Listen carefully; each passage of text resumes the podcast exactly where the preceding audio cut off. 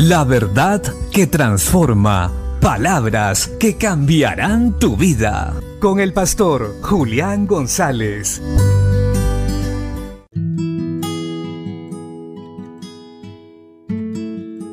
La Biblia dice en Primera de Pedro capítulo 2 versículos 11 y 12, Amados, yo os ruego como a extranjeros y peregrinos que os abstengáis de los deseos carnales que batallan contra el alma, manteniendo buena vuestra manera de vivir entre los gentiles, para que en lo que murmuran de vosotros como malhechores, glorifiquen a Dios en el día de la visitación, al considerar vuestras buenas obras.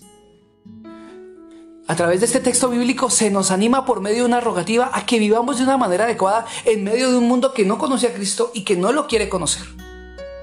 Recordando que somos embajadores de Cristo, como si Dios rogase por medio de nuestros reconciliados con Dios. Ahora, ¿cómo lo hacemos? Fácil. Recordando que ya hemos nacido de nuevo, somos un pueblo adquirido por Dios, una nación santa.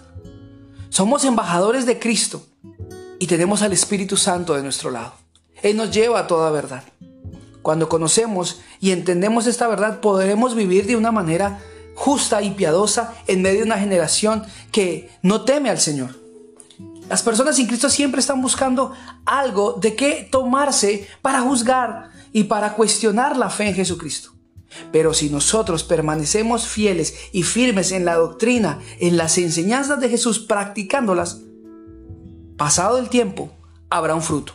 Y ese fruto hará verles a aquellos que en un momento contradijeron la palabra de Dios, la doctrina, la enseñanza de Jesucristo, que estaban equivocados y tendrán que volver su corazón a Dios, o por lo menos tendrán testimonio de la verdad.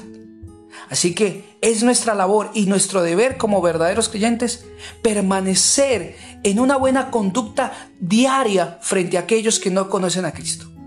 Tenemos dominio propio Airaos, mas no pequéis. Tenemos la capacidad de vivir piadosamente en este tiempo. Recuérdalo. Es nuestra labor, es nuestra misión y es nuestro compromiso. Permanezcamos en la verdad, vivamos en la verdad y mucha gente será transformada. Dios le bendiga.